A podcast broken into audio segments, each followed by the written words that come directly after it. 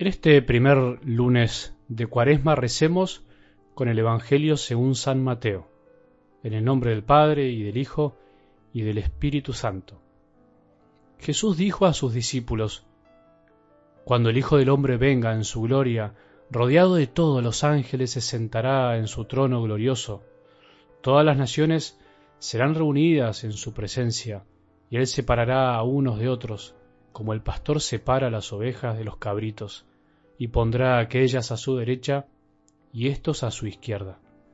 Entonces el rey dirá a los que tenga a su derecha, Vengan benditos de mi Padre, y reciban en herencia el reino que les fue preparado desde el comienzo del mundo, porque tuve hambre y ustedes me dieron de comer. Tuve sed y me dieron de beber. Estaba de paso y me alojaron, desnudo y me vistieron, enfermo y me visitaron preso y me vinieron a ver. Los justos le responderán, Señor, ¿cuándo te vimos hambriento y te dimos de comer, sediento y te dimos de beber? ¿Cuándo te vimos de paso y te alojamos, desnudo y te vestimos? ¿Cuándo te vimos enfermo o preso y fuimos a verte? Y el rey le responderá, les aseguro que cada vez que lo hicieron con el más pequeño de mis hermanos, lo hicieron conmigo. Luego dirá a los de su izquierda, Aléjense de mí, malditos, vayan al fuego eterno que fue preparado para el demonio y sus ángeles, porque tuve hambre y ustedes no me dieron de comer, tuve sed y no me dieron de beber, estaba de paso y no me alojaron, desnudo y no me vistieron, enfermo y preso y no me visitaron. Estos a su vez le preguntarán, Señor, ¿cuándo te vimos hambriento o sediento, de paso desnudo, enfermo, preso, y no te hemos socorrido? Y él les responderá, les aseguro que cada vez que no lo hicieron con el más pequeño de mis hermanos, tampoco lo hicieron conmigo. Estos irán al castigo eterno, y los justos a la vida eterna. Palabra del Señor.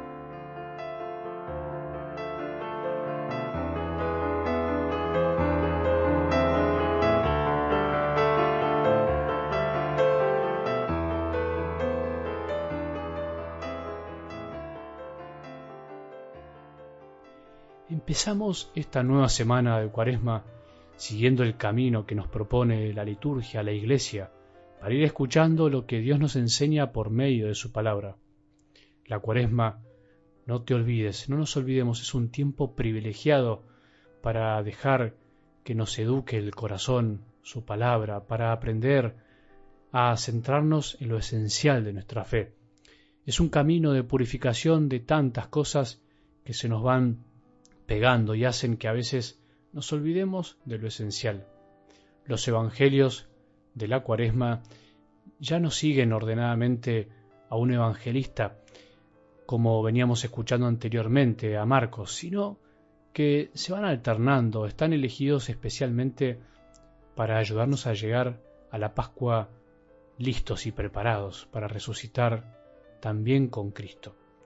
Recordemos lo de ayer, no vivimos solamente de pan, de pan material, no vivimos de las cosas materiales que nos rodean únicamente, no nos engañemos, no nos dejemos tentar por el pan de este mundo que perece, que se pudre y muchas veces nos deja vacíos.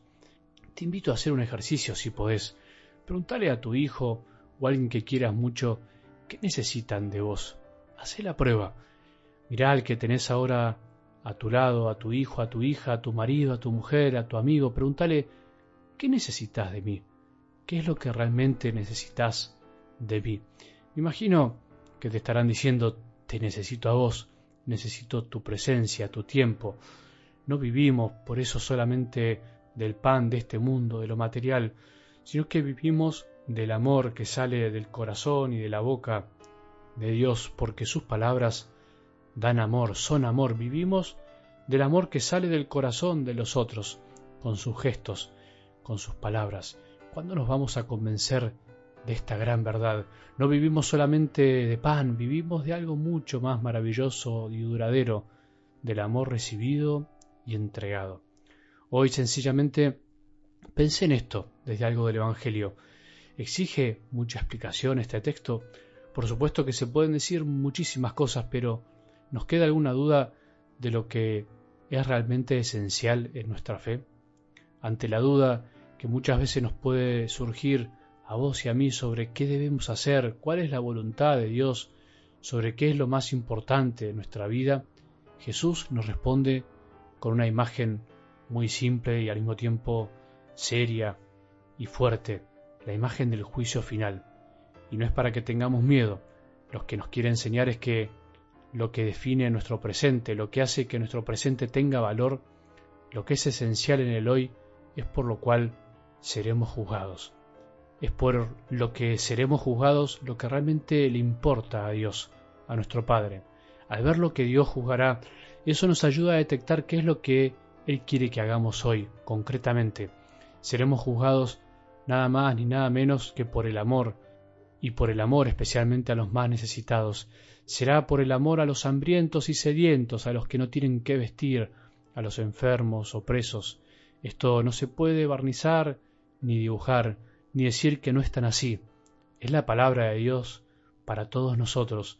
Cada vez que amamos a un pequeño de nuestra sociedad, de nuestra familia, en nuestras cercanías, cada vez que amamos a un desprotegido, a un despreciado, a un desechado de este mundo, a un pecador olvidado, a un despojado de todo lo material, a un enfermo, a un desgraciado que no es amado por nadie, a alguien que tiene mucho pero en el fondo tiene un vacío en el corazón, cada vez que lo hacemos sin buscar ser vistos, sin buscar ser recompensados, sin buscar calmar nuestra conciencia, sin desear ser aplaudidos, cada vez que lo hacemos, es al mismo Jesús a quien amamos, es al mismo Dios a quien nos entregamos.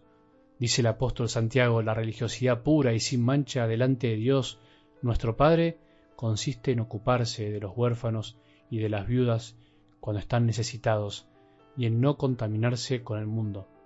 Estamos religados a Dios Padre, eso quiere decir religión, estar ligados, unidos, no solo si rezamos y vivimos los sacramentos, sino si comprendemos que nuestro Padre ama especialmente a los más desprotegidos y Él quiere que aprendamos a amarlo a Él en ellos.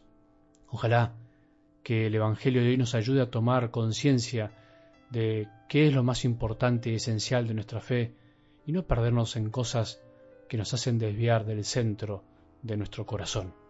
Que tengamos un buen día y que la bendición de Dios, que es Padre misericordioso, Hijo y Espíritu Santo, descienda sobre nuestros corazones y permanezca para siempre.